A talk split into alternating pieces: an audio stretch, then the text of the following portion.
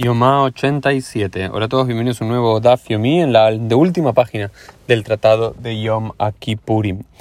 Comenzamos entonces con una, una continuación, ¿no es cierto?, de, de, la Mishnah que veníamos viendo que decía Averoche vein Adam la Makom Yom Kippurim Mejaper, digamos, las transgresiones entre el ser humano y Dios, es decir, las transgresiones que hacemos a nivel religioso, no cumplir Shabbat, no cumplir Kashrut, no colocarse los tefilín, todas las cuestiones que son a nivel litúrgico religioso son las eh, transgresiones entre uno y Dios, Bein Adam la Makom, entre uno y Dios.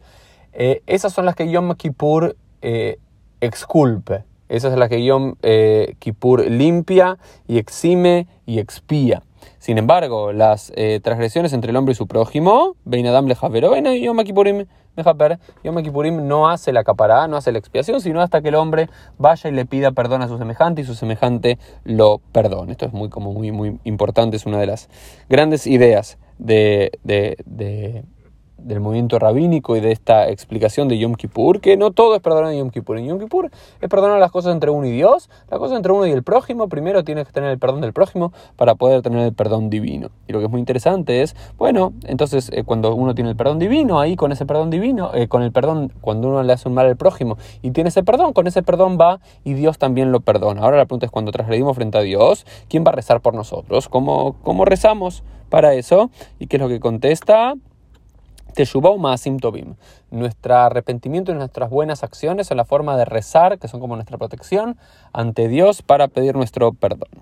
Lo otro que nos dice que cuando uno kol amaknit et javeroa filu tzarich lefaisot, cada vez que tratamos mal al prójimo, que lo angustiamos, que le hacemos sentir mal, que lo herimos, que le hacemos el mal, tenemos la obligación de ir y a pedirle el perdón, ¿no? de, de pedir el perdón de esta persona. Sin embargo, dice, uno tiene que hacerlo frente a tres personas y hasta tres veces.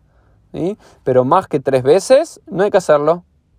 No hay que hacerlo más de tres veces. No podemos, digamos, la otra, si bien una persona tiene la obligación de pedir hasta tres veces perdón cuando uno cometió un error, una transgresión frente a la otra persona, la otra persona hasta las tres veces tiene la obligación de aceptar el perdón. Más de tres veces, uno no está obligado a ir por una cuarta vez y se considera como que ya tenés, entre comillas, si no el perdón de esa persona, por lo menos el perdón divino en Yom Kippur. Luego nos cuentan unas lindas historias eh, rabínicas al respecto y demás, pero pasamos a otra cuestión de, que nos comparte la quemara que tiene que ver con el vidui, con la confesión. Todos sabemos que nuestras transgresiones en Yom Kippur debemos eh, hacerlas, eh, decirlas públicamente, es lo que hacemos en Yom Kippur, y aquí aparecen los principios generales. Lo primero que nos dice es que tenemos que hacer el vidui incluso en la víspera de Yom Kippur, por lo cual la tradición, si vemos nuestros maxorim, nuestros maxorim no empiezan con Kol Nidre, ni con Arbit, sino con Minja. Shen Minja previo a Yom Kippur, ya tenemos que hacer el Vidui, y luego tenemos que hacer el Vidui, nos dice si hacemos el Vidui en Arbit, también hay que hacerlo en Shaharit, si lo hacemos en Shaharit hay que hacerlo en Musaf, si lo hacemos en Musaf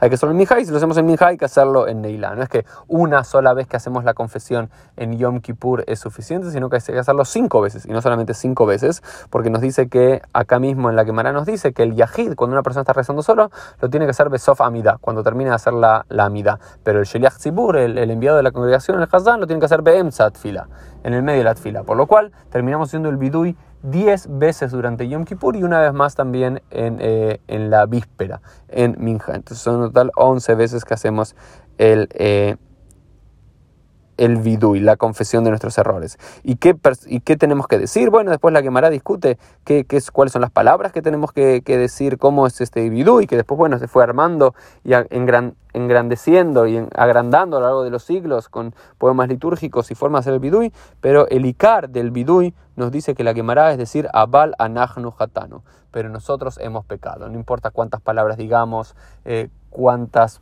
cuántos poemas digamos, qué versículos utilicemos y demás, lo principal del bidui es decir, Abal, pero Anachnu nosotros pecamos. ¿Okay? Pero nosotros pecamos, abalanar y reconocer nuestros errores es lo central de Bidui. Luego, si es más palabras, menos palabras, más largo, más corto, eso dependerá de la congregación, pero lo importante es reconocer públicamente nuestros errores. Esto fue el Dafim del día. Nos vemos Dios mediante en el día de mañana para cerrar el Tratado de Yuma.